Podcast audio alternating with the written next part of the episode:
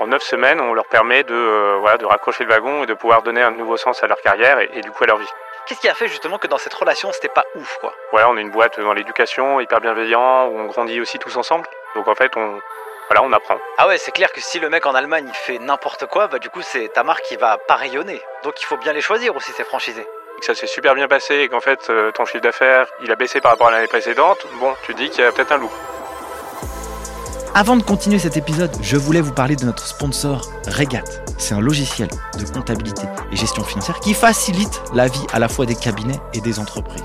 Pourquoi? Parce que c'est un outil qui va automatiser la majeure partie des processus, des flux que vous allez avoir à traiter en comptable. Opérations avec les fournisseurs, opérations avec les clients, transactions, notes de frais, gestion budgétaire. Franchement, je vais pas en faire des caisses. Je vous invite simplement à aller en barre d'infos de cet épisode, aller sur le site Regat, demander une démo. Vous allez voir que cet outil va vous faciliter la life dans la production de votre comptabilité et vous pourrez, grâce à ça, analyser vos chiffres beaucoup plus vite pour prendre des décisions qui feront progresser votre entreprise.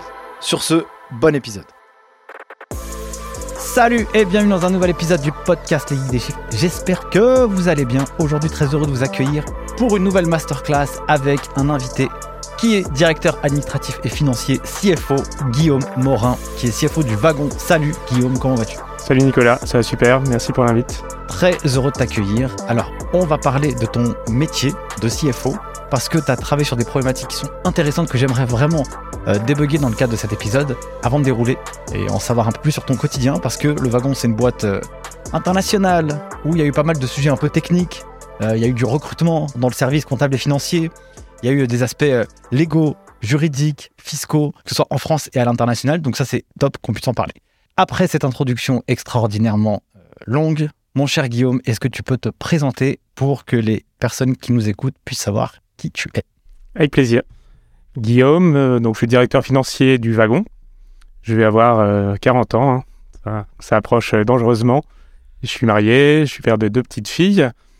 J'ai un parcours assez classique. euh, J'ai commencé en prépa, école de commerce, et puis comme de, nombreux étudiants d'école de commerce qui savent pas exactement ce qu'ils veulent faire, j'ai fait une césure en audit chez KPMG à Paris, dans, dans le département grand compte, département industrie. Et euh, bah, ça m'a plu, ça m'a plu, j'ai adoré l'ambiance, j'ai adoré, j'ai adoré euh, évidemment euh, ce qu'on- y apprend, parce que le premier but c'était quand même d'acquérir des compétences hyper transverses sur, sur la finance, la comptabilité, des responsabilités qu'on acquiert assez vite. Et donc ça m'a tellement plu que suite à la, à la fin de mon, de mon diplôme, j'ai intégré KPMG à Paris et j'y suis resté 5 ans. Donc jusqu'à assistant manager.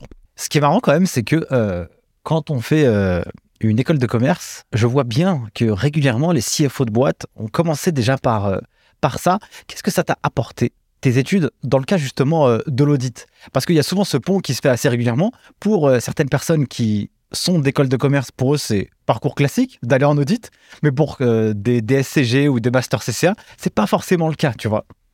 Personnellement, je pense que j'y suis allé parce que je trouvais pas forcément ce que je recherchais en école de commerce sur l'apprentissage bah, de la compta et- ou de la finance ou de, l'entreprise en général. Moi, je suis pas issu euh, de, mon background familial, de l'univers de, l'entreprise. Donc, j'avais besoin de découvrir, euh, découvrir cet univers-là. Et, euh, et, je savais que c'était de par la, manière dont, c'est organisé, avec beaucoup de missions sur différents sujets, que, j'allais pouvoir trouver mon compte en termes de diversité et d'apprentissage.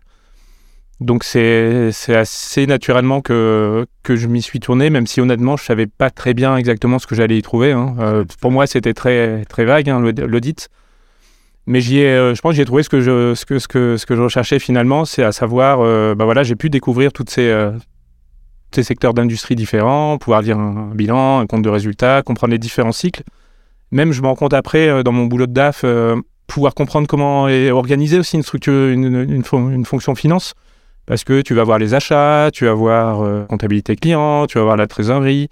Donc en fait, euh, l'air de rien, tout ça infuse et tu, comprends comment c'est structuré, et puis comment c'est structuré euh, en fonction des tailles de boîte aussi. Tu vois des tailles plus petites, des tailles plus grandes, donc ça te donne un panorama assez large euh, des fonctions financières.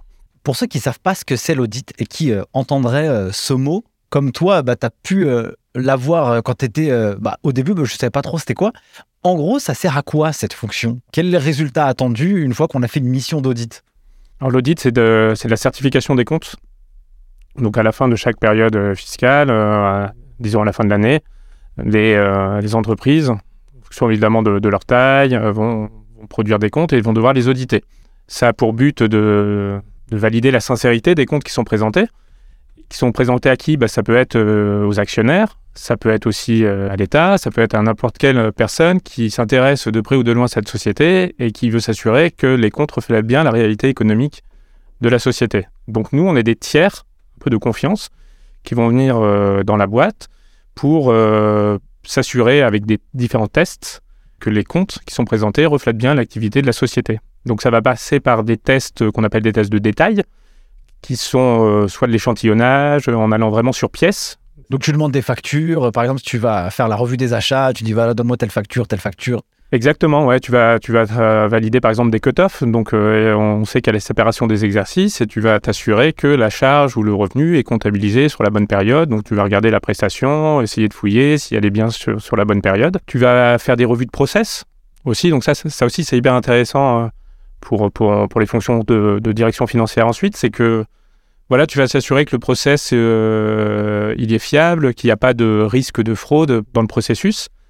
Et tu vas faire aussi un truc qui est hyper intéressant, c'est des revues analytiques. Comme on disait que le but c'est que ça reflète l'activité économique de l'entreprise, bah, tu vas essayer de comprendre si effectivement les, comptes reflètent bien cette activité. Euh, si on te dit que l'activité elle elle a cru de manière euh, démentielle, que tu as lancé plein de nouveaux produits, que ça s'est super bien passé et qu'en fait euh, ton chiffre d'affaires il a baissé par rapport à l'année précédente, bon, tu dis qu'il y a peut-être un loup.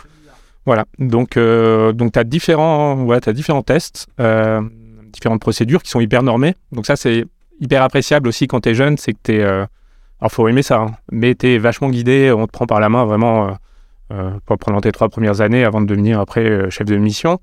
Mais tu suis des, tu suis des process et euh, tu les appliques, euh, tu les appliques et, et au fur et à mesure que tu les fais, tu les apprends de mieux en mieux, tu comprends pourquoi tu les fais. Qu'est-ce que ça t'a apporté, toi, en termes intellectuels et en termes de développement des compétences, de travailler sur cette fonction? Donc tu l'as fait pendant 5 ans, c'est ça? Ouais. Ok, qu'est-ce que ça t'a apporté? Alors, je distinguerais bon, la partie technique, qui est peut-être la plus évidente. hein. Donc, euh, tu, tu- tu fais, comme je disais, tu fais des tests, tu regardes des bilans, des comptes de résultats euh, toute la journée. Donc, euh, au bout d'un moment, ça commence à rentrer. Tu modélises, quoi, Voilà. tu arrives à comprendre Ensuite, il y a énormément de soft skills.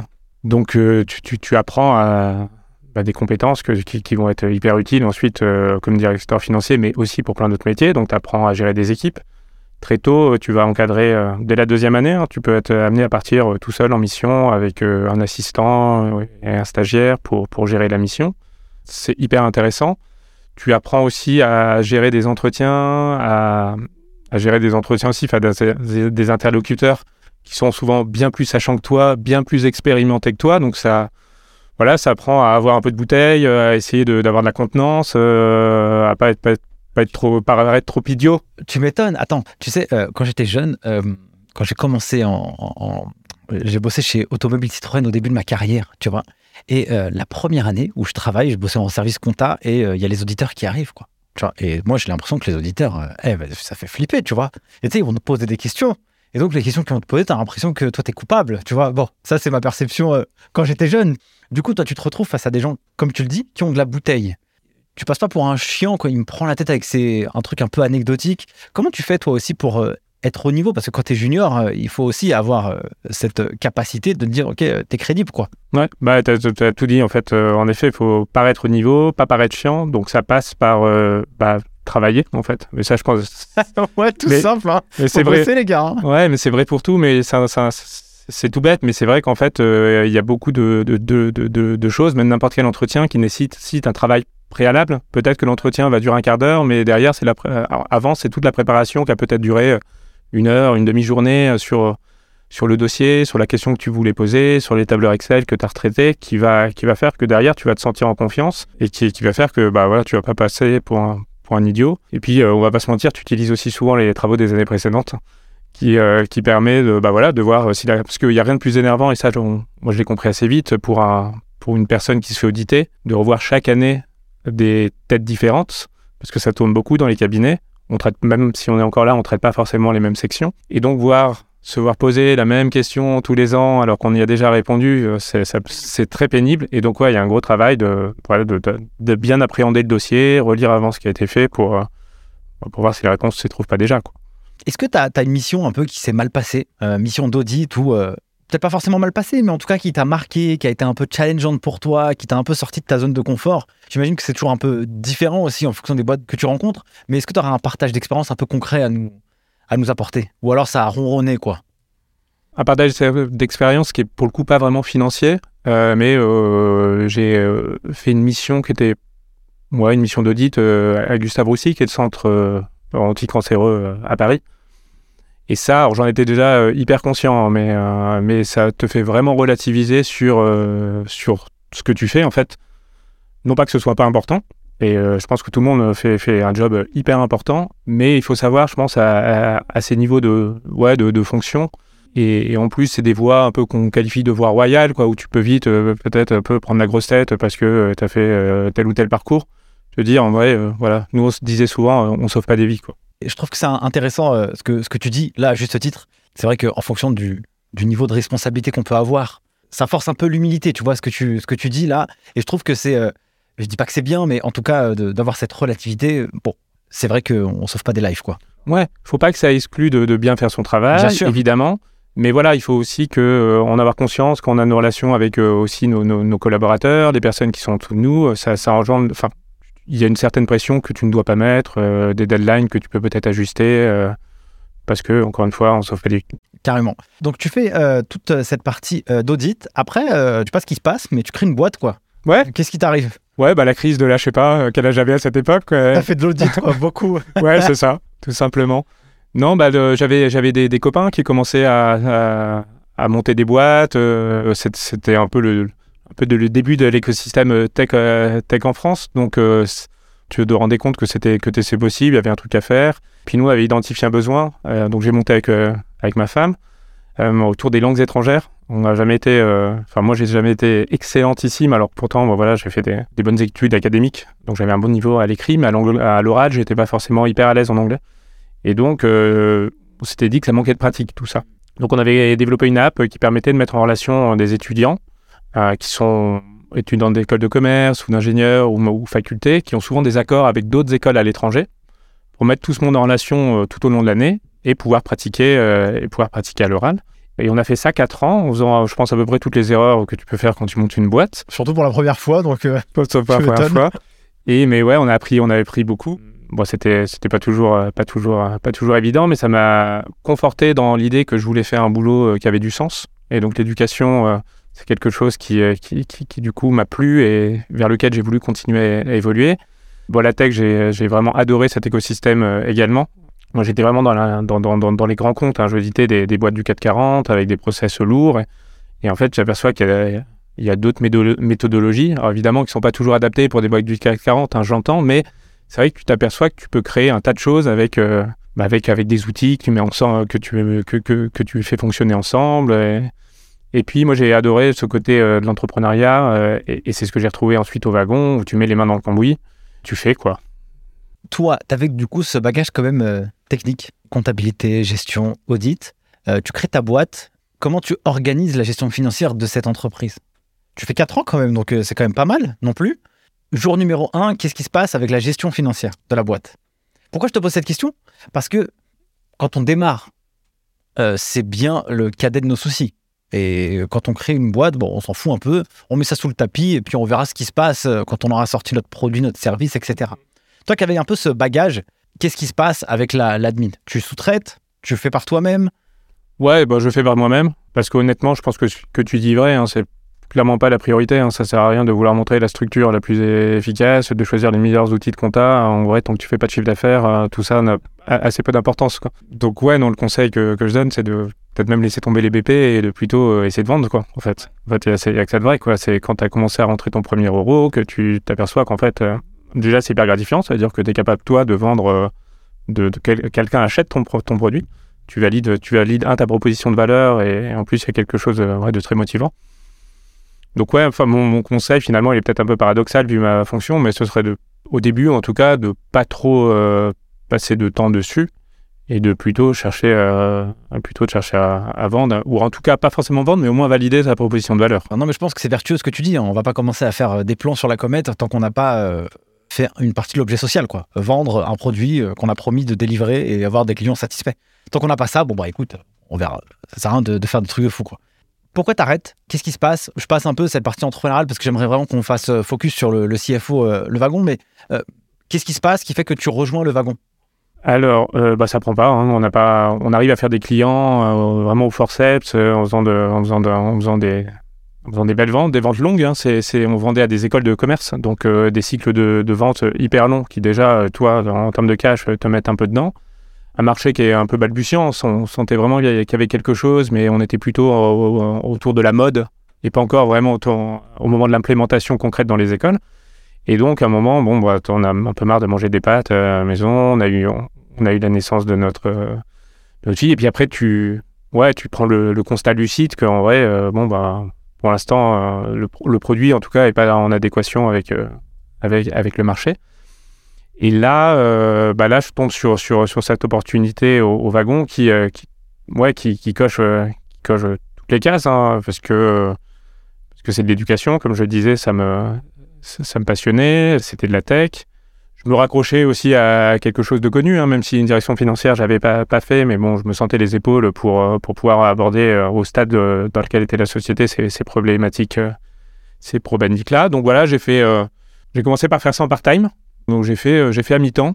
Et c'est un, je pense, c'est un conseil que je peux donner pour ceux qui nous écoutent et, et, qui est vrai aussi pour pas mal de fonctions un peu, un peu seniors. Il y a des moments où la, de la société où tu te dis, bah voilà, il faudrait que j'embauche une directrice marketing ou un directeur marketing. Il faudrait que j'embauche une directrice financière ou un directeur financier, mais euh, bah, ça coûte peut-être un peu cher. C'est pas encore. euh, Et une bonne manière de faire ça, euh, et on voit de plus en plus hein, maintenant de, fonctions euh, part-time, c'est une bonne manière de rentrer, euh, de, mettre un pied dans la porte. Alors, soit d'en faire ça, son boulot, on peut faire des, être euh, DAF euh, à temps partiel sur, sur différentes sociétés, ou bien bah voilà, montrer qu'en fait euh, notre rôle est nécessaire, euh, efficace, et euh, assez naturellement, au bout d'un an, on m'a dit, euh, enfin, ça s'est fait, ça s'est fait assez facilement, c'était évident que il fallait, fallait rester à, à plein temps vu les enjeux de, vu les enjeux de la société. quoi. Pour pitcher un peu le wagon, c'est quoi? Quelle est sa mission? Si tu as quelques chiffres à nous donner pour qu'on puisse aussi un peu comprendre l'envers du décor? Alors le wagon, pour ceux qui connaissent pas, c'est ce qu'on appelle un bootcamp. Donc euh, bootcamp, littéralement en, anglais, euh, c'est un camp d'entraînement un peu intensif. Et donc ça reflète bien ce que c'est. C'est que dans un espace de temps très court, euh, 9 semaines, on va euh, faire euh, de, de- de personnes qui n'ont pas de prérequis en, développement web des euh, développeurs euh, web juniors. Donc ça, c'est historiquement. Puis on s'est aussi développé sur les métiers de, de la data. Mais donc historiquement, c'est lancé, on s'est lancé sur le web. Donc voilà, c'est ce programme intensif qui forme au métier du web et de la data, des particuliers, mais aussi maintenant euh, des personnes du monde de l'entreprise et des entreprises qui ont envie de digitaliser euh, leurs fonctions finance, marketing. La particularité, c'est qu'on est euh, une boîte qui est présente sur tous les continents. On est, enfin, littéralement sur tous les continents. On est en Afrique, on est en Asie en Amérique du Sud. On a 40 campus dans 25 pays. Et il y a quelques semaines, on a fait nos 20 000, euh, on a passé le cap des 20 000 étudiants qui ont été formés, ont été formés au wagon. Donc c'est une belle, euh, ouais, c'est une belle success euh, story française, surtout à l'international. Euh, c'est pas facile de se développer, de se développer à l'international. Et là, ça raccroche ce, que je disais sur l'éducation avec avec le, le- le plaisir de voir qu'on change littéralement des vies à chaque formation. Quoi. On a des, des- personnes qui se sont plantées de voie ou leur boulot peut-être est en train de, de- de disparaître. En neuf semaines, on leur permet de, voilà, de raccrocher le wagon et de pouvoir donner un nouveau, un nouveau sens à leur carrière et du coup à leur vie.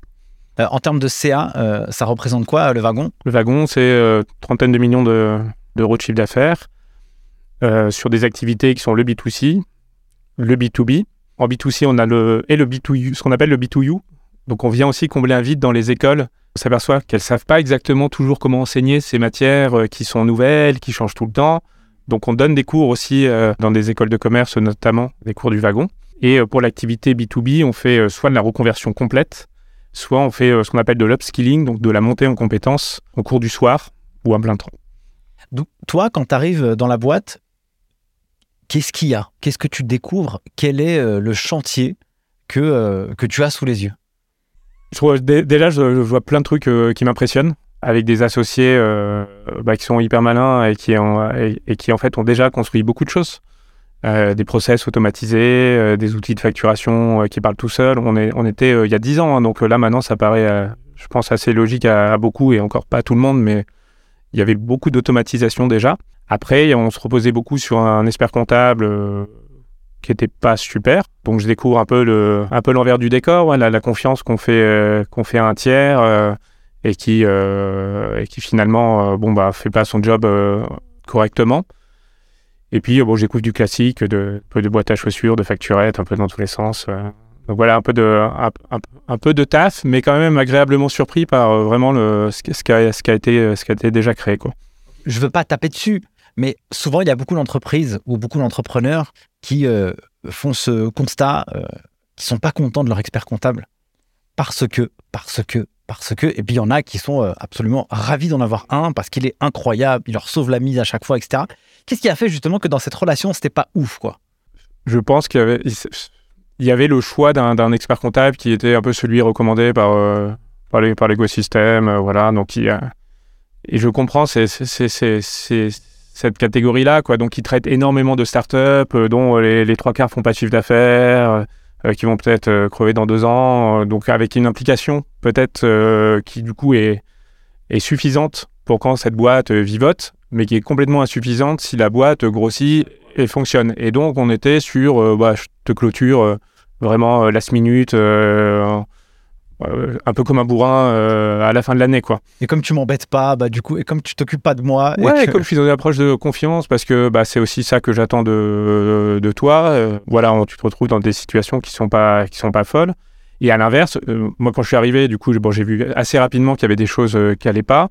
On s'est séparés d'eux, on a, on a repris un autre expert comptable, et là, pour le coup, euh, c'est... Comment vous l'avez choisi, du coup? Comment vous avez choisi cet expert comptable qui fait que ça puisse vous donner euh, satisfaction pour une boîte qui est quand même organisée, qui a quand même des ambitions, et qui, qui est à ce niveau-là aujourd'hui, quoi? Alors j'allais dire recommandation déjà, c'est un premier niveau de filtre, mais on a vu euh, que pour le, précédent, ça n'avait pas forcément complètement fonctionné.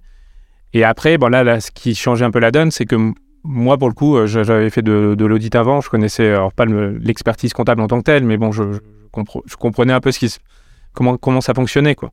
Et donc, euh, tu, sens vite euh, si, la, personne euh, déjà saisit ton activité, met le doigt tout de suite sur les problématiques qui vont être un peu compliquées ou chronophages ou risquées. Et, après, c'est, un peu du fit humain. Quoi. Ouais, je vois. Il y a, cette relation. En fait, tu vois bien que sur l'aspect technique, tu vois si la personne est percute, déjà, et si elle va te t'envoyer les bons. Euh, attention, fais gaffe, sans même qu'elle te connaisse euh, parfaitement. Donc j'avoue, ça, ça augmente un peu la confiance. Donc d'où l'intérêt aussi pour un expert comptable d'avoir une bonne culture euh, business, bien déceler les business models, savoir quelles sont les zones de risque et tout. Et puis, donc toi, tu lui poses aussi des questions techniques, tu vois, comme, ça, ça percute. Et puis naturellement, comme, comme tu l'as dit, ça, ça, reste quand même un tiers qui va avoir le nez dans tes, dans tes chiffres, dans ta fiscalité, qui va comprendre un peu l'envers du décor. Il sait comment tu consommes, il sait comment tu vends. Et du coup, l'aspect euh, humain, il est hyper important, tu vois. J'ai une galère, je dois ouvrir un pays, euh, je dois avoir une clôture, avoir un prêt ou je sais pas quoi, j'ai besoin de toi. Et tu vois, si, ça répond. Complètement. Ce qui est intéressant aussi, c'est d'avoir un expert comptable qui a pu évoluer dans un secteur similaire. Et ça permet déjà un peu de, le challenger et, de le voir s'il a aussi des réflexes sur ce, des réflexes sur ce secteur d'activité, parce que chaque activité va avoir sa, un peu sa problématique euh, propre. Quoi. Donc, au début, dans une phase organisationnelle, tu restructures ce qui avait déjà été fait, tu consolides, tu structures, tu rassures, tu euh, développes le projet, la partie finance. Donc là, tu es seul avec un cabinet. Je suis seul avec un cabinet, avec un cabinet exactement, et avec une structure euh, assez atypique, puisqu'on est un réseau de franchise à l'époque. Donc euh, quand j'arrive en 2017, le wagon a déjà 4 ans, il s'est déjà en fait fortement développé à l'international, mais d'une manière assez particulière, il s'est développé via la franchise. Et donc, en tant que DAF, finalement, c'est quand même assez confort parce que euh, bah, tu reçois des royalties euh, tous les mois et puis tu t'occupes pas de la gestion. En fait, tu laisses cette partie-là au franchisé. Tu n'as d'ailleurs pas le droit de t'immiscer dans sa gestion. Et euh, tu as une fonction hyper, tu as une, une, entité hyper souple avec assez peu de personnel pour gérer, pour gérer le tout. Donc ça, c'est la situation que j'avais quand je suis arrivé. Alors tu diffuses des bonnes pratiques, tu peux quand même conseiller les, les franchisés, tu mets en place des process, mais tu n'as pas toute la gestion de la partie financière de l'ensemble de ces entités. Pourquoi avoir lancé un modèle de franchise dans de la formation, quoi? Tu vois, c'est pas, c'est pas non, on n'est pas McDo, quoi. Tu vois ce que je veux dire? Donc, je trouve ça intéressant quand même d'avoir fait ce truc. Euh, c'était quoi un peu la vision euh, chez euh, les entrepreneurs du wagon? Alors c'est ouais, c'est même plus qu'intéressant, c'est vraiment un move stratégique vraiment très très décisif quoi dans, dans notre secteur euh, et assez atypique, pour pas dire anachronique euh, par rapport à, par rapport à l'écosystème tech. L'histoire, euh, elle s'est faite un peu par opportunité. Euh, au début du wagon, beaucoup d'étudiants et d'étudiantes venaient faire le wagon pour devenir entrepreneurs eux-mêmes, monter des, des, des, produits tech, éviter de faire les erreurs que moi-même j'avais pu faire lorsque j'ai lancé ma boîte, donc avoir quelques notions de code, peut-être prototyper déjà ton premier produit pour tester le marché. Donc une partie de nos étudiants faisait ça, et en fait à l'issue du wagon, de leur formation, euh, certains sont venus nous voir, on disent j'ai tellement adoré qu'en fait la boîte que je veux monter, euh, finalement c'est un wagon. Voilà, j'ai envie de... Et je connais l'Asie, et je connais euh, l'Espagne, et, je- suis natif de Bordeaux. Et en fait j'ai envie d'amener ce concept. Et donc ça a été l'occasion de pouvoir se développer en, fonds propres, sans lever de fonds, dans une quarantaine de pays, ce qui paraît... tu vois les coûts, les capex qui, doivent être mobilisés quand tu, lances une activité. Ouais, tu dois, tu dois choper tes locaux avant, euh, peut-être deux, trois mois avant la formation. Tu dois commencer à embaucher du monde pour commencer à faire euh, peut-être du marketing sur place, euh, des managers qui vont faire des interviews d'élèves, etc. Ah oui, parce que là, on est sur de la formation présentielle. On est sur du présentiel, exactement. pendant neuf semaines. Donc, il faut avoir des lieux, il faut avoir, bah, j'imagine, des ordis, des serveurs, des trucs comme ça, je pense, aussi. Ouais, il faut avoir une installation qui tient la route, il faut avoir un local qui donne envie parce que parce que on est une formation premium, on veut que les élèves soient dans de, de bonnes conditions. Donc euh, ouais, c'est quelque chose si tu veux le, le, le lancer dans 40 pays euh, qui consomment pas mal de cash quoi. Alors, euh, pour euh, aider ceux qui nous écoutent à comprendre un peu le modèle de la franchise. Comme ça, on essaie de, de vulgariser un peu ce concept et en quoi c'est intéressant, même d'un point de vue financier? Parce qu'en en, gros, vous portez pas vraiment le risque. Alors donc le, le principe d'une franchise, c'est un contrat qu'un franchiseur va, va conclure avec son franchisé pour lui donner le droit d'utilisation de sa marque et de son concept. Pour ça, le franchisé va avoir un droit d'entrée pour euh, avoir le droit d'utiliser cette, euh, cette marque et il va euh, reverser un pourcentage de son chiffre d'affaires euh, au franchiseur euh, tous les ans ou tous les trimestres. Déjà là, on, touche du doigt le côté hyper intéressant en termes de cash, c'est que toi, quand tu lances un pays, c'est pas toi qui va mettre des sous, mais en fait c'est presque même l'inverse parce que c'est le franchisé qui va dire bah j'aimerais bien lancer ce concept et je j'accepte du coup de, payer ce ticket d'entrée. Donc, ça veut dire que, en gros, on dit que pour euh, ouvrir une franchise, en tout cas à l'époque, euh, du wagon, eh ben, il faut payer euh, 100 000 euros, qui serait euh, la possibilité d'ouvrir la marque directement en Allemagne ou en Espagne. Et puis, euh, une fois que je génère euh, du CA, eh bien, euh, chaque année ou chaque mois ou chaque, je sais pas quoi, À l'issue de chaque formation. ouais. à l'issue de chaque formation, eh bien, je reverse euh, 6% du chiffre d'affaires parce que j'ai utilisé la marque. Et puis après, bah, la personne elle garde le reste, puis elle fait, fait tourner sa boutique, quoi. Exactement, c'est exactement ça. Donc pour le franchisé, ce qui est hyper intéressant, c'est euh, que c'est un entrepreneur quand même. hein. Il va quand même prendre son risque, euh, il, va, il va décider de se lancer. C'est lui qui va investir dans les locaux dont on parlait tout à l'heure. C'est lui qui va, qui va mettre sa force de travail. euh. Donc il y a une vraie aventure entrepreneuriale, mais sur un concept qui a été éprouvé, ou en, ou en tout cas auquel tu crois. Donc je trouve que c'est un mélange assez intéressant pour les personnes qui voudraient se lancer dans l'entrepreneuriat. Euh, voilà, tu as, un peu du soutien aussi du siège sur, sur des aspects marketing, et puis il y a la preuve de concept qui a déjà été faite.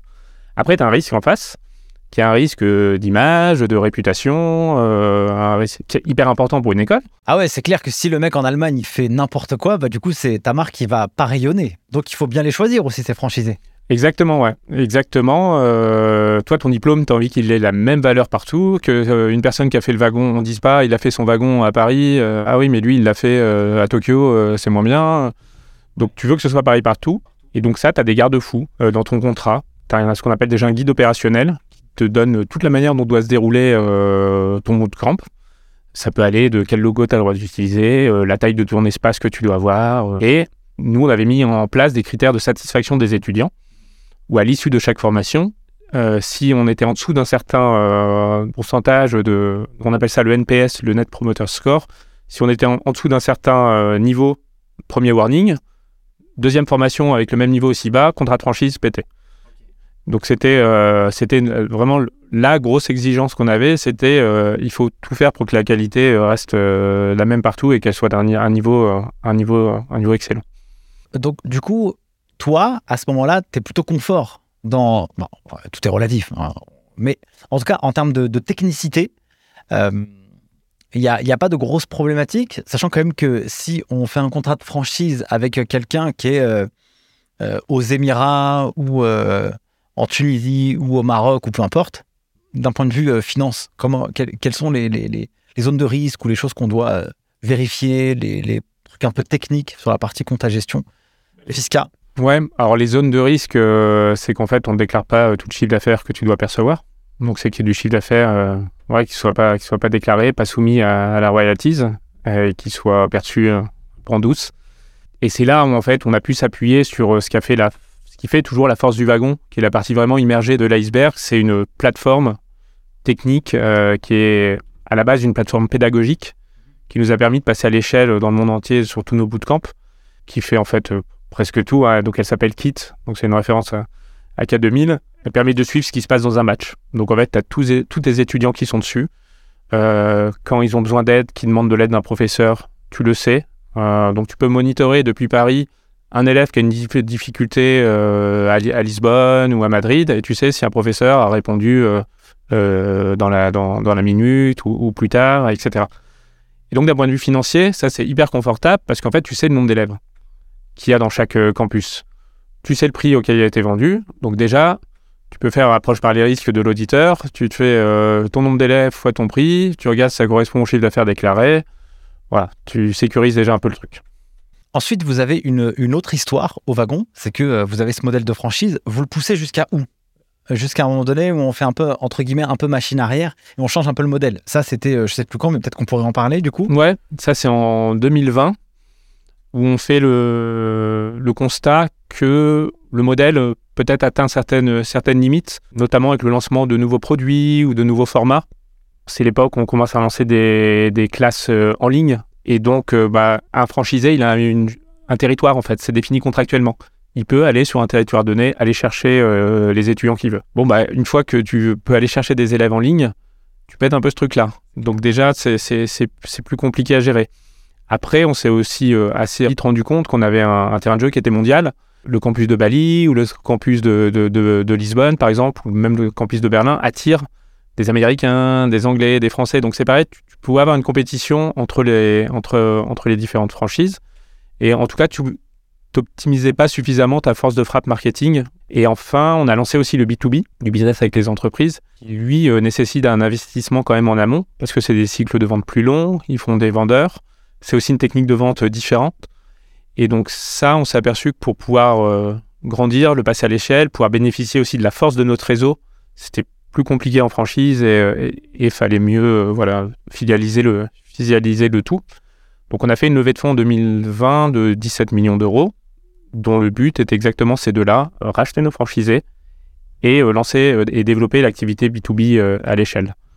Et donc, euh, bah là, on été parti pour deux ans de M&A à racheter, euh, à racheter des boîtes hein, finalement, parce qu'on on avait des personnes en face qui avaient un contrat qui courait encore et on a négocié avec elles euh, le fait de les intégrer à la nouvelle structure. Comment ça se passe ça? Alors là, c'est un audit mondial là. De combien de combien de franchisés du coup? On a racheté, on a dû racheter une vingtaine, ouais. Ok, ça marche. C'est quoi les process? Comment comment ça marche? Tu y vas tu, tu, fais de la revue juridique, etc. Vas-y, raconte-nous tout ça un peu. Alors, euh, bon, on avait une contrainte de temps. Hein. Le but, c'est quand même d'aller vite hein, dans ces cas-là. Ça peut durer vraiment très très longtemps. Euh, et puis, on est, on n'était pas très nombreux.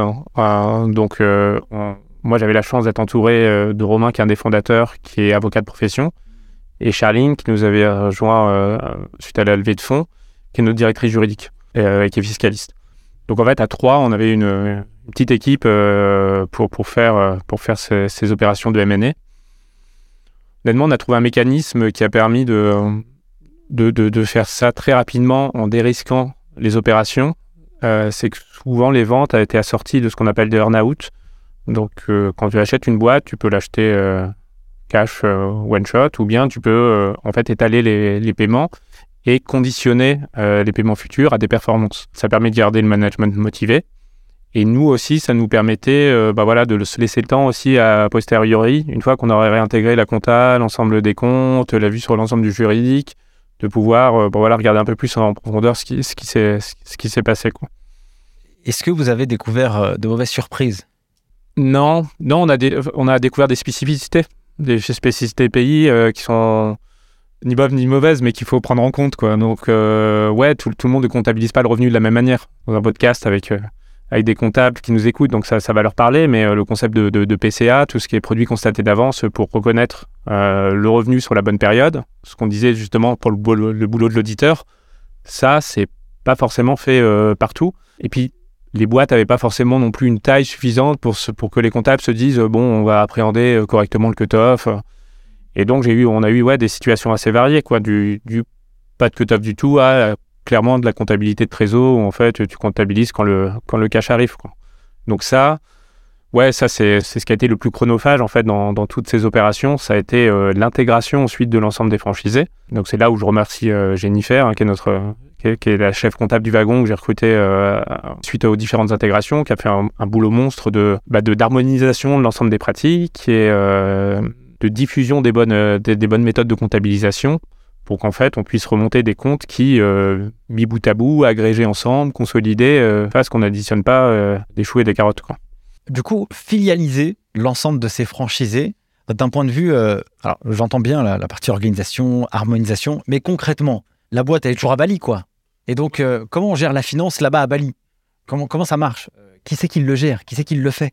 Parce que du coup, euh, avant on avait une comptabilisation ou un revenu sur un pourcentage du CA. Là, maintenant, il faut comptabiliser les, les, formations vendues. Complètement. Donc, techniquement, déjà, ce qui s'est racheté, c'est qu'on a racheté, majoritairement, on a racheté les titres de la boîte. Donc, on détenait maintenant les structures à 100%. Chaque structure a persisté, a continué à exister. Donc, on a des structures dans chaque pays qui déclarent leurs comptes euh, en local, euh, dans leur norme locale.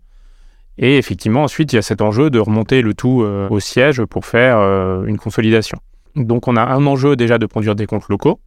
Ça, on s'appuie beaucoup sur des experts comptables locaux. Et ensuite, on a, on a une harmonisation et une consolidation qui est faite au, siège. Et ça, c'est assez propre à ce qu'on fait au wagon. On a vraiment ce concept global, local, qui s'applique à beaucoup de fonctions wagon, au marketing notamment, et c'est vrai pour la finance c'est qu'on va avoir des expertises euh, pays. Donc moi, j'ai des experts comptables en local qui sont un peu mes yeux sur place, quoi, qui sont capables de dire euh, euh, c'est comme ça, il y a telle ou telle spécificité RH, euh, les taxes, c'est celle-ci. En Allemagne, par exemple, on a une, une taxe qui est la taxe solidarité qui a été faite à la chute du mur du Berlin pour aider l'Allemagne de l'Est. Bon, bah ça, t'es français, en vrai, tu le connais pas, quoi. Donc, tu as besoin des experts comptables en local pour euh, te de, donner ce niveau d'expertise. Quoi. Et les experts comptables en local, comment tu les choisis? De la même manière que euh, euh, tu m'as expliqué au début de cet échange, c'est toi qui discutes avec eux?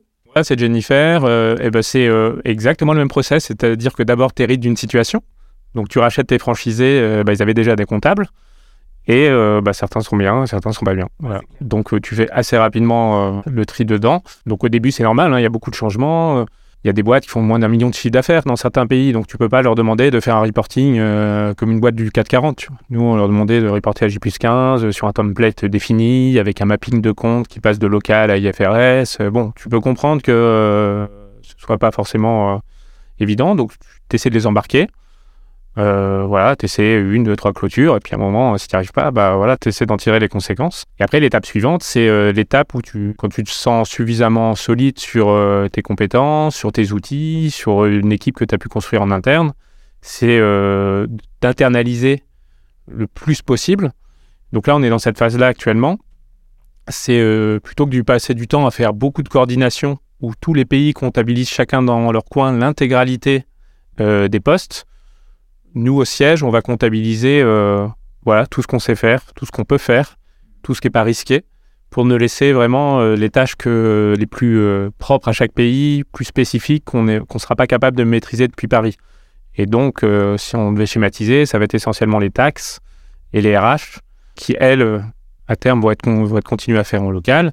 Et nous, on a pour ambition de pouvoir comptabiliser le revenu, qu'on connaît, on, on l'a vu depuis notre plateforme, l'ensemble des charges externes, nos coûts de professeurs, tout ça en fait, on a des outils qui nous permettent d'avoir la vision dessus. Donc on est capable de le construire, euh, de, le faire euh, en un centre de compta partagé en fait. C'est ça. Guillaume, je vois que ce que tu as fait par le passé, on dirait que c'est quand même un, job nouveau avec euh, des sujets nouveaux. Quand tu vois qu'il faut tout filialiser, qu'il faut tout harmoniser, comment tu vis ça, toi? Parce que tu n'as jamais fait ça de ta life Et donc, qu'est-ce qui se passe? Euh, T'as pas peur? Comment tu le sens? Euh, Déjà, tu as la confiance de tes boss. Ça, je pense que c'est hyper important euh, d'avoir. voilà, on est une boîte dans l'éducation, hyper bienveillant, où on grandit aussi tous ensemble. Donc, en fait, on, voilà, on apprend. Et un des points que j'ai appris de Romain, donc, y a un des, cofondateurs, qui a tout de suite eu ce réflexe depuis le début du wagon avec, avec son passé d'avocat, c'est de s'entourer d'experts. Il faut pas hésiter à payer des personnes qui savent mieux faire que toi certaines choses. Peut-être parce qu'ils ont plus d'expérience, peut-être parce que c'est très technique. Donc, euh, voilà, y a des, quand il y a des rachats, euh, ben, Charline, par exemple, qui est, avocate, ben, elle s'entourait d'avocats spécialisés dans le, dans le pays donné. Moi, récemment, j'ai eu des modèles de cash euh, un peu compliqués à construire. Voilà, j'ai fait un appel, à un consultant qui, lui, avait fait ça euh, des années à construire des modèles de cash. Et puis, ouais, c'est comme ça que tu grandis. Tu t'appropries après les méthodes, les tableaux, on t'explique et t'apprends, quoi. Trop bien. Bah de toute façon, il faut aussi apprendre de, de ceux qui en savent un peu plus. En fait, ce qui t'a rassuré, toi, c'est aussi d'avoir cette confiance de la part euh, de la boîte où, en gros, euh, si tu fais une erreur, entre guillemets, c'est pas très grave parce qu'on est quand même tous dans une phase euh, et un processus d'apprentissage. Donc pour toi, tu étais, entre guillemets, dans ce point de vue-là, un peu confort, même s'il y a quand même une vision un peu challengeant, tu vois. Il y a ça, et après, euh, bon, faut avoir confiance en soi aussi, je pense, c'est important. Et ça, pour le coup, l'audit, par exemple, euh, a été euh, hyper bénéfique, c'est sûr, euh, parce que, en fait, tu as vu comment ça se passait ailleurs? Oh, tu te dis que peut-être tu es complètement capable de le faire. hein. Tu, vois, tu vois les outils euh, comptables, financiers, comment ils se déversent, euh, quel est leur enjeu. Tu as une approche par les risques aussi, donc en fait, tu sais où sont les, zones de risque, tu sais celles sur lesquelles il faut passer du temps pour les couvrir. Et après, comme tu as une approche par les risques, tu sais aussi celle où, bon, bah voilà, peut-être qu'il peut y avoir, euh, c'est peut-être pas complètement carré, mais ça le deviendra avec le temps. Tu dois prioriser, quoi. Ton intervention dans la levée de fonds, ça a été quoi ton, ton scope? Est-ce que euh, toi, tu as, négocié la valo de la boîte? Comment t'es intervenu dans cette, euh, dans cette histoire? Moi, j'étais plus sur la partie euh, vraiment financière. Donc, Romain, qui avait un, un des fondateurs, du coup, était avocat, et donc, euh, c'était vraiment celui, c'est- c'était vraiment, team, quoi. La bonne équipe. c'est vraiment celui qui gérait les négos hein, et qui, euh, qui avait les relations avec, euh, avec, avec les, qui a les relations avec les investisseurs ou les investisseurs potentiels.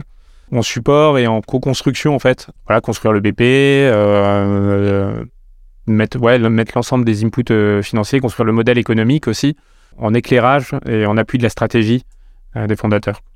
À quoi ressemble ta journée aujourd'hui La vie de- de- d'un CFO dans une boîte? Donc, vous êtes 200, c'est ça? Ouais. C'est ce que j'ai, ce cru voir. 30 millions d'euros de CA, une implantation dans plusieurs pays dans le monde. À quoi ressemble ta vie de CFO Alors en ce moment, ça part de partout. ça vraiment, ça tire un peu de partout parce que bah, tu es, en construction. quoi. Donc euh, ça, c'est vrai de toutes les boîtes en forte croissance. Et, euh, et je pense qu'il faut le savoir. Quand on va dans ce type de, boîte, c'est pas, je pense que c'est pas du tout le même job euh, d'être CFO d'une boîte de, 100 de 200 millions établie, avec une équipe structurée, ouais, qui a, des, qui a, ses, di- qui a ses problématiques et c'est pas plus ou moins facile, c'est différent. Euh, je pense que tu as beaucoup plus de management, euh, peut-être euh, beaucoup de politique, des problématiques aussi sûrement en différentes. Là, tu encore. tu dois à la fois avoir la vision, savoir où tu veux aller à terme, et en même temps, tu es encore un peu les mains dans le cambouis parce que ça va sans l'heure et donc euh, bah, il faut avancer. Donc, tu, con- tu construis ton chemin en étant solide sur ta vision, mais tout en, euh, tout en construisant en avançant. Je sais pas, je sais pas si c'est bien clair, mais en gros, c'est. euh, C'est le chaos, mon vieux. C'est comme ça que je le vois, moi. hein. donc ça, donc ça donne pas des journées types. Mais ce qui est hyper gratifiant, et, et moi, quand je vois l'équipe qui se construit, et, quand je vois aussi euh, le, voilà, le, un peu le, le sentiment au début de, de- de- des personnes qui sont arrivées sur la fonction finance en disant Waouh, en fait, ça décoiffe, ça, ça, fait presque un peu peur, quoi. En fait, euh, est-ce qu'on va y arriver Et voir qu'en fait, bah oui, on y arrive, en fait, euh, on arrive à aller là où on voulait être. Voilà, ça prend du temps, faut s'accrocher. Ça demande beaucoup d'orga- d'or- d'organisation, bien normer, euh, bien normer les choses et une fois, c'est beaucoup de process en fait. Il y a une partie, je pense, qui est, qui est peut-être différente d'un- boulot d'une boîte, comme tu disais, déjà établie. C'est toute cette partie opération. Il y a des jobs maintenant qui s'appellent Finance Ops, voilà, qui sont, qui sont des personnes qui vont aider à construire tout ce, tous tes systèmes SI, en fait, tout, tout ce qui va faire ensuite, tu pourrais être en pilotage automatique. Et là, c'est bon, tu pourras te lever, arriver le matin, prendre ton café, regarder tes chiffres, et puis, euh, puis tout va rouler. Mais euh, voilà, en amont, il faut construire, il faut construire tout ça. Tu étais seul au début. tu as recruté une équipe. finance, comment as-tu recruté ces profils? Peut-être pas euh, où est-ce que tu les as trouvés, mais pourquoi tu les as recrutés eux? Plutôt que quelqu'un d'autre Et quel est le profil type des gens qui bossent en finance euh, au wagon? Alors, euh, déjà, je me suis fait des chasseurs pour ça. Et ensuite, j'ai cherché un peu le mouton à cinq pattes, honnêtement, parce que donc pour la partie, pour la chef comptable, donc pour Jennifer, bon, c'était assez évident pour moi qu'il fallait qu'il y ait une partie comptable en cabinet, parce que finalement, ce qu'on fait est assez proche de ce qu'on peut être fait en cabinet, c'est-à-dire gérer plein de dossiers en même temps. Euh, bah, nous, on gère plusieurs entités en même temps. Donc, il fallait être capable de tenir ce rythme-là qui est, euh, bah, je jongle entre les interlocuteurs, entre les différents dossiers, je suis à l'aise avec ça. ça, c'est pour moi hyper important. Et ça rejoint l'expérience que j'ai vécue euh, moi aussi chez KPMG. C'est vrai que c'est hyper formateur de pouvoir être capable de gérer autant, de, autant de choses en même temps. Donc, il fallait, il fallait que cette, case de cabinet. Donc, j'ai fait chez Mazar, en exercice comptable. Et après, c'est là où il y a le mouton à cinq pattes, c'est que du coup, ça demande énormément de rigueur. Mais il faut être capable aussi, malgré cette rigueur, ou avec cette rigueur, d'être capable aussi d'évoluer dans, cet environnement euh, qui est un peu en mouvement et euh, qui est un peu, euh, un peu foutraque, bordel, un peu au début. Quoi. Donc c'est un, un profil qui peut être un peu, un peu antinomique. Quoi. C'est tu cherches à la fois de la rigueur, mais être capable aussi de naviguer un peu dans un univers en construction. Alors, ça me... je rebondis là-dessus parce que c'est vrai que on peut avoir euh, une espèce d'image où euh, les gens qui bossent en cabinet ou, qui sont financiers, qui sont très dans la rigueur, il faut l'organisation, les process. Si on n'arrive pas à visualiser ce qui se passe demain, ça peut être un peu déroutant. Euh, comment elle l'a vécu, elle, quand elle est arrivée? Elle n'a pas pris peur? Un peu. Ah, tu m'étonnes Si, un peu. Après, je voyais qu'elle comprenait exactement ce qu'on faisait, où ça allait. Elle pige hyper vite hyper. Euh, il fallait quelqu'un aussi d'hyper social, euh, qui, qui, soit capable de, bah, d'animer un réseau, de pouvoir parler avec les différents, des différents interlocuteurs. Donc, elle, a très vite vu qu'on on était au centre euh, finalement de, du wagon, donc tu pouvais vraiment déjà t'épanouir. donc, il y a eu sûrement de la peur, mais la, la, partie épanouissement, intérêt du job a, a, largement, je pense, surpassé. Bah, elle est encore là, donc a largement surpassé la, la partie peur.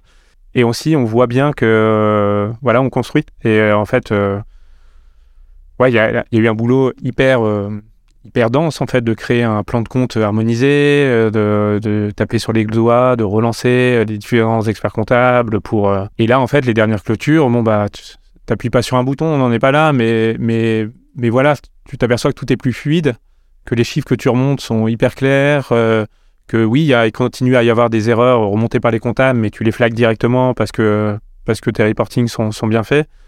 Et donc, euh, ouais, donc c'est, c'est gratifiant, quoi. C'est quoi les outils que vous utilisez justement pour euh, accélérer aussi un peu euh, le traitement des clôtures, pour avoir des, des, chiffres le plus en temps réel possible? C'est quoi un peu l'organisation, en tout cas technique, qui existe? Qu'est-ce que vous utilisez? Ben, Ça, c'est une des difficultés, encore une fois, de notre organisation avec des pays multi-pays. Hein c'est qu'en fait, les outils qu'on utilise ne sont pas toujours disponibles dans tous les pays. Euh, sauf évidemment si tu pars sur des gros outils, euh, mais ceux, sur lesquels tu n'as pas peut-être forcément envie d'aller.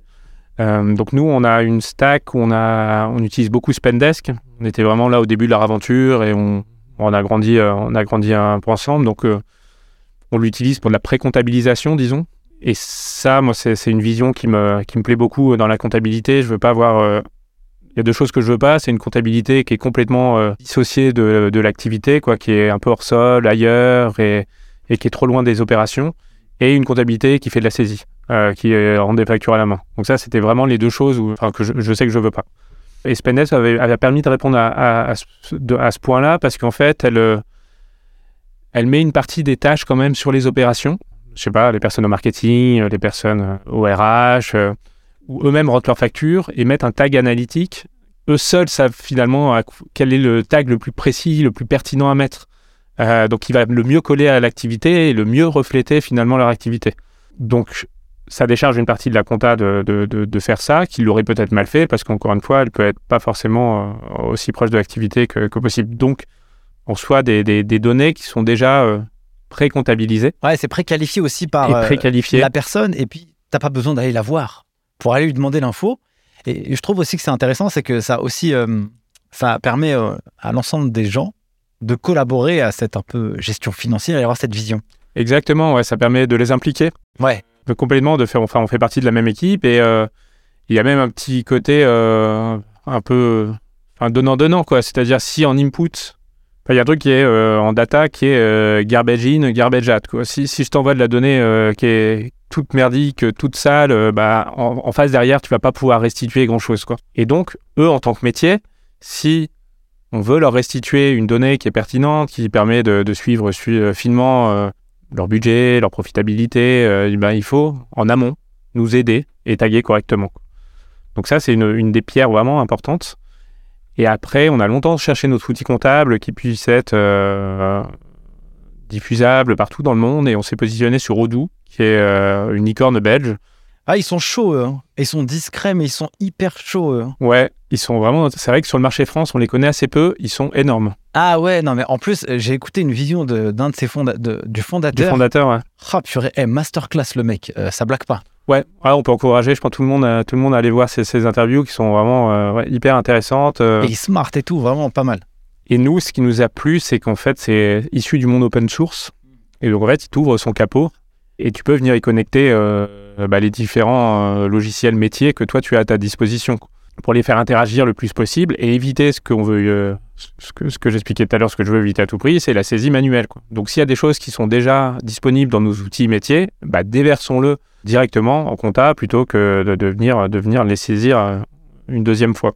Et ça, je pense c'est- comme ça que tu vois que les Penny Lane ou les autres, les autres acteurs un peu innovants se positionnent. hein. C'est que tu as un outil qui peut pas tout faire, mais par contre qui va venir se connecter avec euh, tes banques, euh, avec tes outils métiers, ton outil de facturation, ton CRM, etc. pour, euh, voilà, pour tout- rassembler au, même endroit. quoi. Quels sont les indicateurs de performance que vous analysez et que toi tu analyses? Alors, j'imagine que toi tu as tes propres KPIs et puis on t'en demande, certains aussi. À quoi ressemble un tableau de bord au wagon? Il y a une, euh, déjà une grosse suivi du budget. Donc, on a un budget en, début d'année euh, qui, est, qui est fait, euh, qui est une grosse partie du boulot de la direction financière, qui est une partie vraiment hyper intéressante parce que tu es au, au cœur de la strate de l'entreprise, qui nécessite aussi d'avoir certaines skills que tu n'utilises pas forcément toujours sinon en direction financière. C'est beaucoup de négociations, c'est d'essayer de, de trouver des, de construire des accords au final parce que bah, tu peux avoir des, départements dépensiers, d'autres. euh, donc voilà, il faut, faut que tout le monde euh, puisse euh, construire un BP pour aller vers la direction que, le- que l'entreprise veut et à la fin que tout le monde, tout le monde aussi soit content de, ce business plan. Donc ce business plan, une fois qu'il a été acté, c'est notre boussole. Vraiment, il faut que tous les mois, on va regarder sur les KPI les plus forts. Donc évidemment, il y a le revenu qui est un gros driver chez nous. On a un, indicateur chez nous qui s'appelle la marge pédagogique. C'est pour, euh, une fois que tu as donné tes cours, euh, payer tes profs, qu'est-ce qui reste? Donc ça, c'est un indicateur sur euh, la performance un peu opérationnelle, euh, finalement, de, de- des cours que tu donnes. Évidemment, cash is king, hein, donc le, le cash, c'est- quelque chose que je suis. tous les 15 jours, j'étais remonté de, cash de, toutes mes filiales et, tu, fais un point sur, sur les besoins que tu peux avoir sur une filiale ou sur une autre. Très intéressant. Mon cher Guillaume, j'ai un truc qui, me- qui me vient en tête. Tu sais, euh, bon, je vais pas te l'apprendre, naturellement, puisque tu m'as déjà un peu donné euh, de l'appétit. Mais quand même, dans les entreprises, c'est vrai que le budget, c'est un gros sujet. C'est quoi le process budgétaire? À partir du moment où on commence à discuter et on acte le contrat un peu euh, sur l'année à venir, Que- quelles, sont euh, les choses que l'on doit construire? Par quoi on commence? Tu vois, est-ce qu'on doit couvrir euh, l'ensemble de nos frais? Ou alors est-ce qu'on a une vision plus euh, où on est ambitieux et quelles sont les parts de marché qu'on va aller chercher Comment ça se passe chez vous? Bah, je pense, euh, ouais, tu, tu, tu l'as dit, euh, ça va commencer par, la, par les ambitions que tu te donnes, en fait. Est-ce que tu veux faire dans l'année, ton ambition stratégique, qui peut être aussi différente suivant les, les, périodes de la vie de l'entreprise. hein? Euh, donc, tu peux en effet décider que cette année, tu vas aller chercher des parts de marché. Tu peux décider que cette année, le critère essentiel, ça va être le revenu. Dans ces cas-là, bah, tu mets all-in pour aller chercher du revenu. Euh, tu peux te dire qu'on est dans une conjoncture euh, qui a changé, il faut mieux être profitable. Euh, donc tu vas dans ces cas-là porter l'accent sur la, sur la profitabilité. Donc déjà, tu, tu mets ta vision pour l'année et quel va être ton plan stratégique. Et à ce moment-là, justement, c'est intéressant parce que je pense qu'il y a plusieurs typologies d'entrepreneurs. Tu as celui qui va être fougueux, qui va dire Ouais, je veux aller conquérir, je veux tout défoncer, je veux tout déchirer. Puis bon, c'est bien aussi d'avoir dans l'équipe des gens qui sont plus attention, il faut temporiser. Comment ça se passe justement dans la relation, toi et euh, la direction du wagon dans cet exercice-là? Est-ce que c'est eux qui te disent, euh, voilà, nous c'est ça qu'on veut faire et pour eux c'est hyper cadré, c'est normé et ils savent et donc euh, bah, l'équipe s'adapte? Ou alors il y a quand même ce besoin de pédagogie et d'échange avec eux? Un peu. Ouais, c'est ça. Je pense que ça se nourrit de façon d'échange qui infuse pas seulement d'ailleurs entre la direction financière et les fondateurs, mais aussi avec, les équipes marketing qui drivent drive le business, tes investisseurs aussi, hein, tu as des actionnaires. Donc ah oui, je oublié, c'est vrai. Oui, bah oui, forcément, on ne lève pas 17 millions d'euros euh, pour qu'ils disent, bon, ok, l'argent, il est parti là-bas et ça va pas se, euh, fructifier. Il y a aussi cet impact, c'est vrai, j'avais oublié. Donc ouais, euh, moi nous on fait on fait 40% de croissance tous les ans. donc la croissance c'est pas un sujet. On sait qu'il faut, on en fait.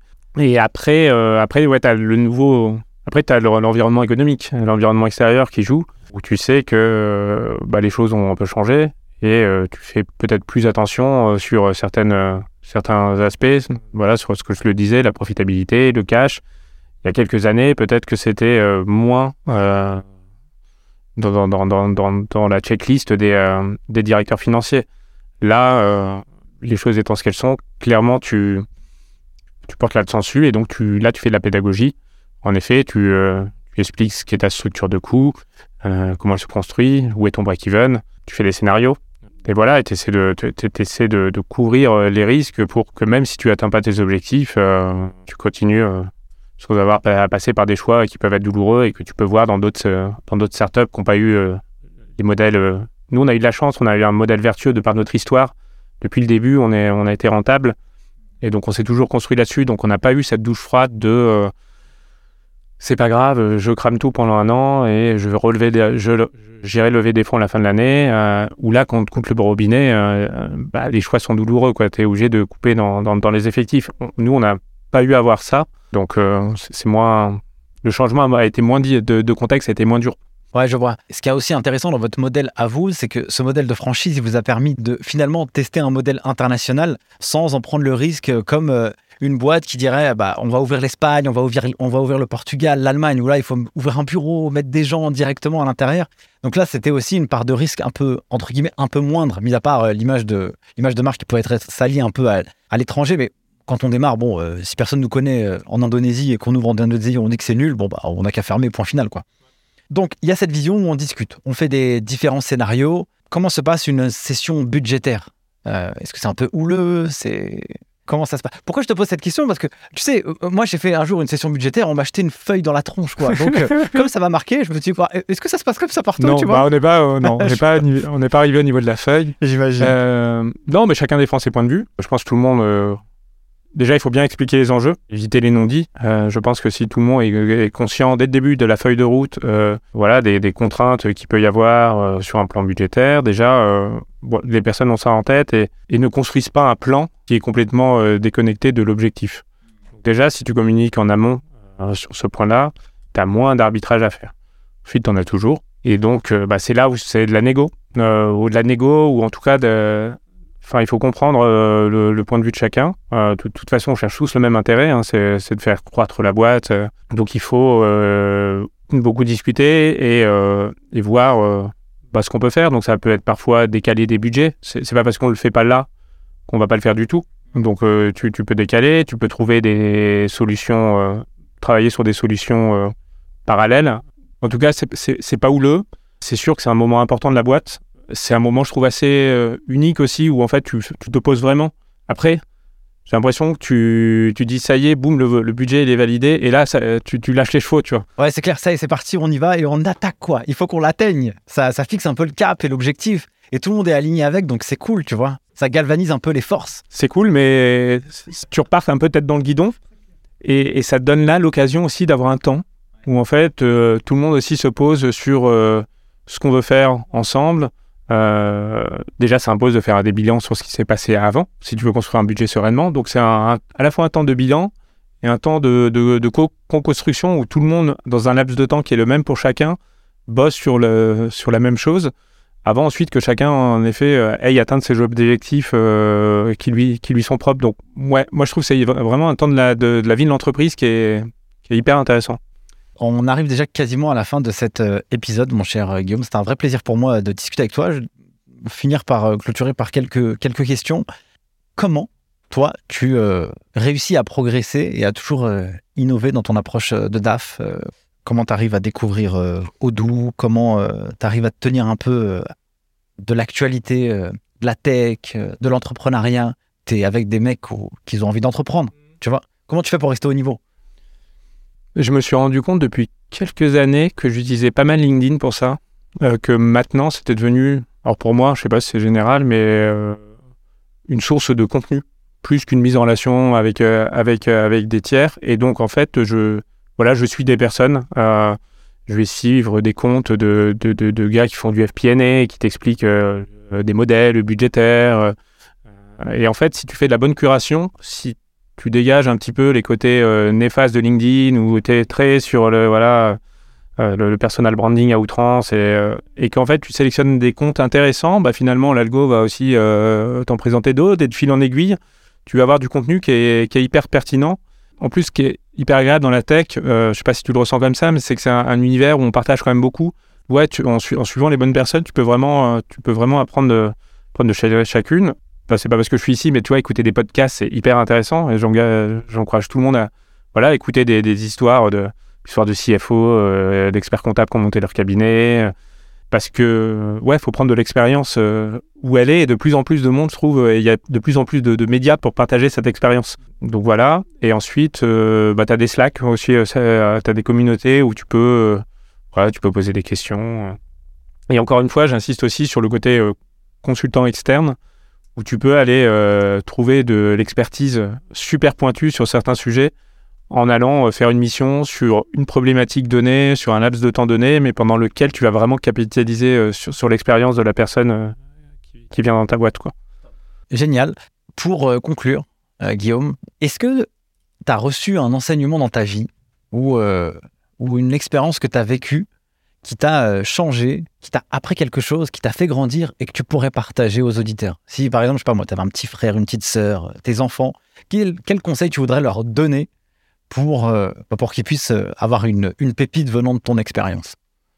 Moi, à la maison, on a toujours dit fais, fais quelque chose qui te plaît. Quoi. Fais, fais vraiment fais un boulot dans lequel tu trouves du sens. Et tout le monde va peut-être pas trouver le même sens dans, dans, chaque boulot, mais il faut que ça te parle.